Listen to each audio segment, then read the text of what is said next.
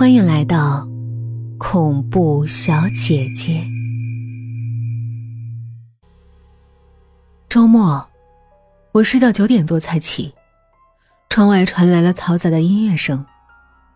我隐约记得回家的时候看到过小区门前公告栏里的通知，小区的花园外开了一家健身俱乐部，大概是今天开业，小区的住户办卡三折优惠。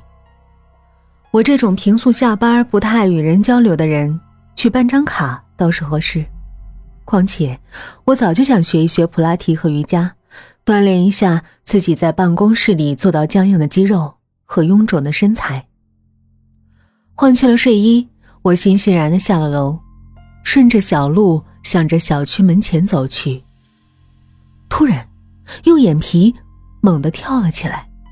在我身前大概两三米的地方，传来了“砰”的一声巨响。我仔细看去，一股寒气从身上蔓延开来，头发根儿觉得麻麻的。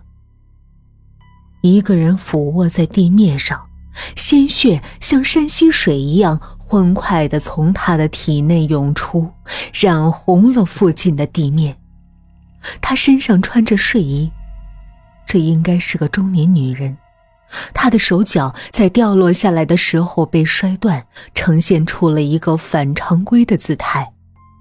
整个头部都被摔裂了，隐隐的露出了森然的白骨。那是一种说不出恐惧的惨白。一下子，小区里的人都向这边靠拢了过来，看着地面上的血渍。我心里堵得厉害，似乎连呼吸都要凝固。有保安马上拨打了幺二零和幺幺零的电话，几分钟后，救护车和警车一起呼啸而来。只是，我知道，那个女人已经没有再被救治的需要了。在她被抬上担架的时候，我看到了她的脸。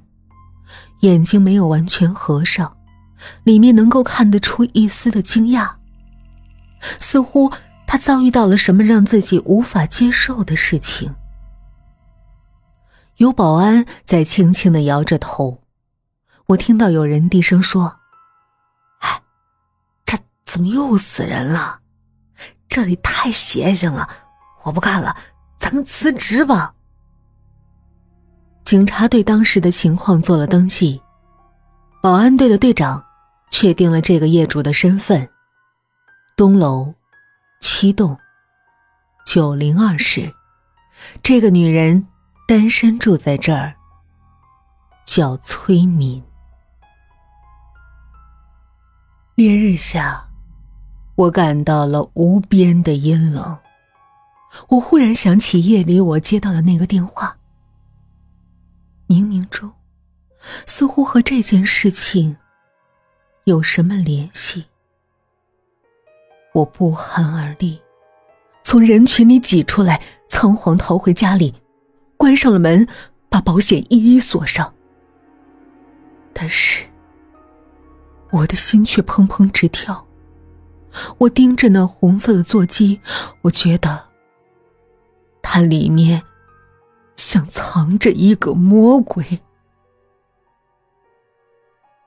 再到中介公司的时候，胖经理不阴不阳的说：“现在房源真没了，你想换房，得给我时间。”我不知所措。最近，我被噩梦纠缠，梦里满是崔敏死时的样子，他在梦里。一脸木然的追问我：“你知道的，你知道我会死，你为什么不救我？为什么不救我？”我惊恐的大喊着醒来。夜风凉的彻骨。对于电话铃声，我开始恐惧，发自骨子里的恐惧。在公司里。每当电话响起的时候，我就不由自主的站立，同事们都用奇怪的眼光看着我。有人劝我不要太疲劳，我把这个故事告诉私下关系最好的姐妹，她们奇怪的说：“你开什么玩笑？”可是惧怕是无用的，某些事情注定是要来的。这次又是在深夜，坚持着不让自己入睡的我，刚喝完咖啡，卧室里的电话又猛地响了起来。我堵住耳朵，坚持不接。可是座机上的免提键忽然明亮了起来，房间里回荡着那个木然没有感情的声音：“耳洞幺零幺二房，刘源。”我歇斯底里的大喊：“你谁啊你？你他妈别过来烦我！”可是这句话后，房间里变得冷寂下来，似乎刚刚那个电话，那根本是个梦，从来没出现过。第二天一大早，我就下了楼，向着二栋走去。我想，既然我总能接到这样的电话，那么我就去面对一次。人总是对未知的事情充满着恐惧，我却要看看。如果我找上门去，还会不会出什么事情？我站在幺零幺二房门前，按下电铃。猛然，我听到房间里响起一声巨响，防盗门似乎被巨大的力量猛地炸出，击打在了我的身上。我觉得我像被一辆飞驰的火车撞到一样，向后飞去，撞在墙上。意识逐渐的模糊。我想。我是不是要死了？我被撞断了两根肋骨，医生说就差一公分，其中一根就会插入我的心脏，会造成致命的后果。这让我浑身如同水洗，出了一身的冷汗。不过更麻烦的是警察的到来，他们追问我为什么早上六点多。就跑到别人家门前去，我并不住在二栋。我不知道怎么回答，说电话里的事情，一定会被人认为我被撞坏了脑子。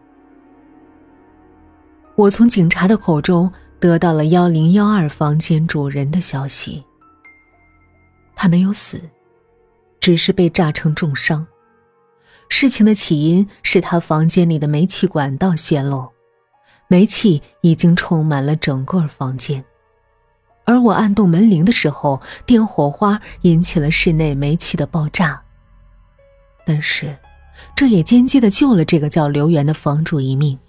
如果不是煤气爆炸，屋内的煤气浓度在不断的增加，他一定会不声不息的死在家里。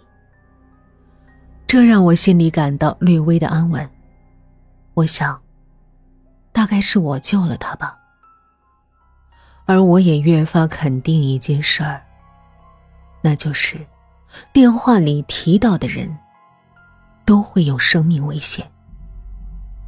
这个虽然听起来很荒谬，但却是个事实。